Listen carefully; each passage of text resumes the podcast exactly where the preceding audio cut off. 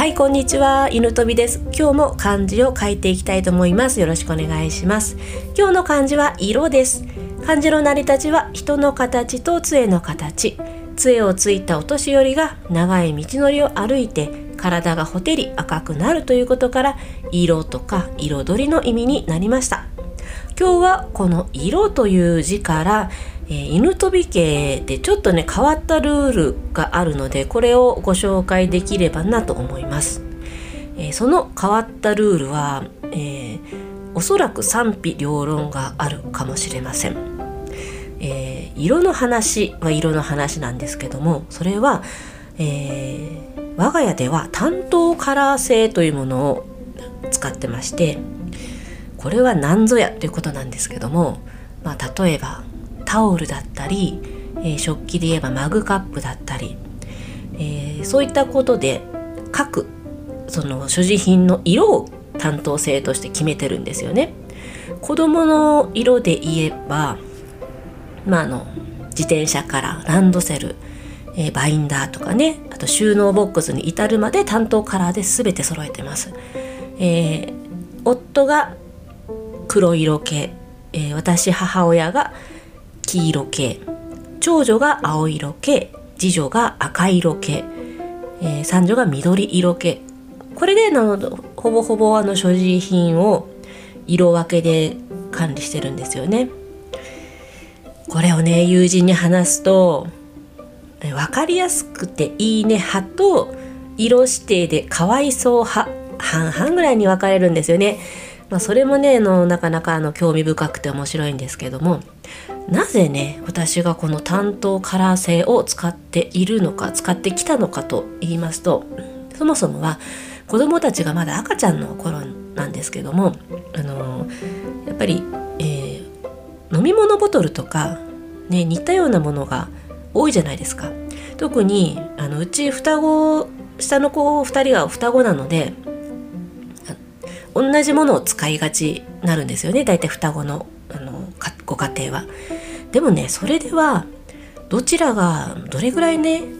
そのマイボトルで量を飲んだのかとかも一瞬で把握できないですよね。やっぱりその双子も含めその時長女まだ2歳だったのでもうスピードと、うん、正しい判断というかの本当それが勝負なんですよね。一瞬でもパパパパッと判断していろいろ行動を起こさないといけないことが多かったので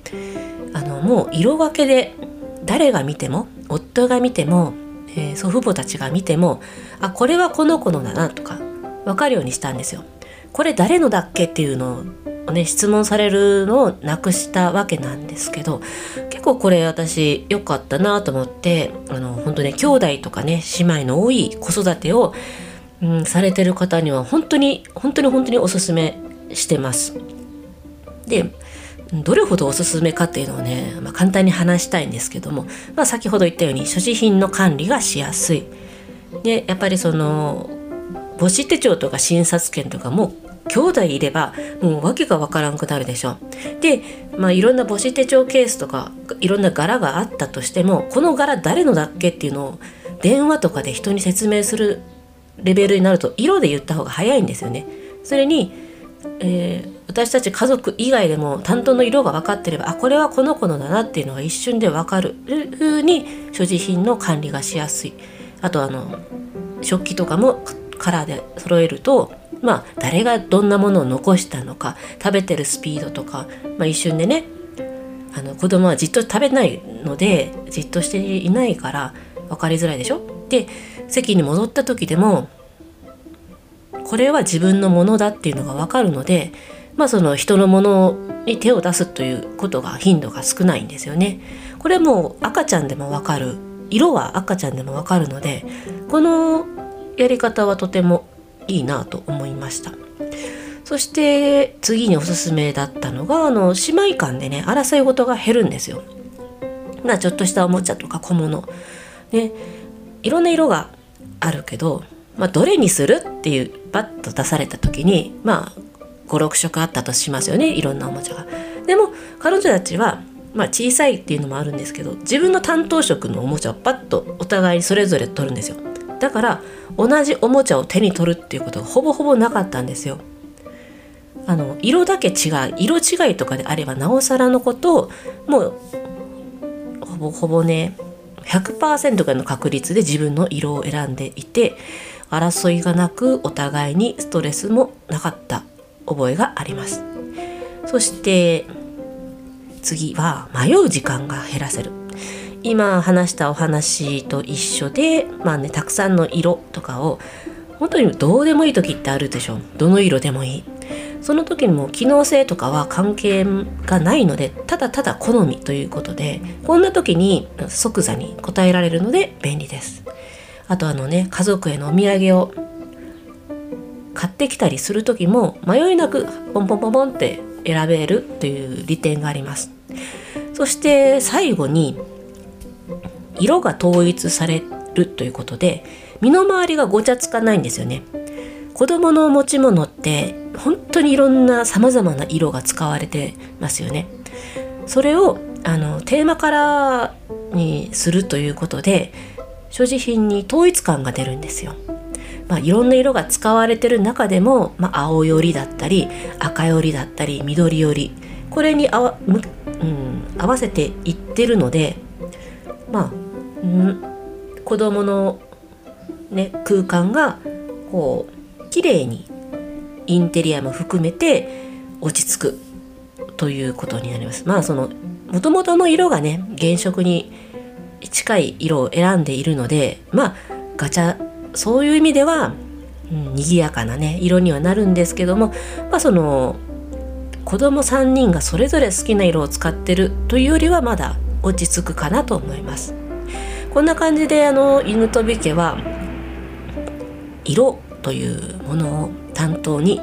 しているんですよね。まあ、最近でこそもう子供はもう小学生の高学年になったのでまあ、自由に選ばせてはいますがやっぱりそのとっさに選ぶ時とかはね自分の担当カラーだったりします。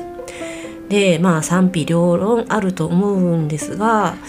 えー、私は子供に伝えたいことはまあね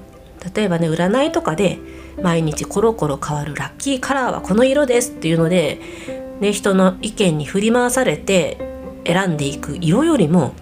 自分だけのねテーマカラーを選んでテーマカラーに沿って自分の人生の選択もどっしり構えてぶれない自分を貫いてほしい、うん、そういう思いもあるんですよね。それを、まあ、言葉にするのは難しいので、まあ、その自分のテーマカラーを作るということで分かりやすく感じてもらえるんじゃないかなとかも思うんですよ。自分の色があれば選択肢がぐっと狭まるので無駄に悩む時間もなくなりますよね。あのスティーブ・ジョブスが毎日同じ服装をしていたように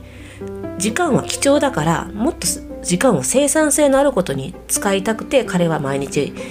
選ばなくていいように同じ服装にしてどれだけ生産性が上がるのかっていう試験的なことをしてたわけなんですけども私もあれに全く賛成でやっぱりそのねどんな状態においても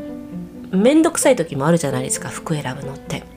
もう何も考えたくない時とか何もやりたくない時とかでもマイルールっていうものを作っておくだけで前に進めることができるんですよ。これはあの子供たちにおしゃれをするなって言いたいのではなくて色やね服装だけじゃなくてもう何事もねマイルール自分のルールを作っておくと迷いがなくなるんですよね。迷いがないってことはすぐに行動に移すことができるんですよ。これがこの担当ルール性を取ったまあ思いでもあり子供に伝えたいことでもありますなかなかねこれを理解できるのはいつになることか分かりませんけどまああの今のところは順調に育ってるので、うん、まあその色で人間は変わることはないからまあルールを決めてやっておけばスムーズにことがいくんじゃないぐらいは伝わればいいかなと思ってる犬飛びでした。それでは今日はこの辺で終わりたいと思います。最後まで聞いていただきありがとうございます。本日の漢字は色でした。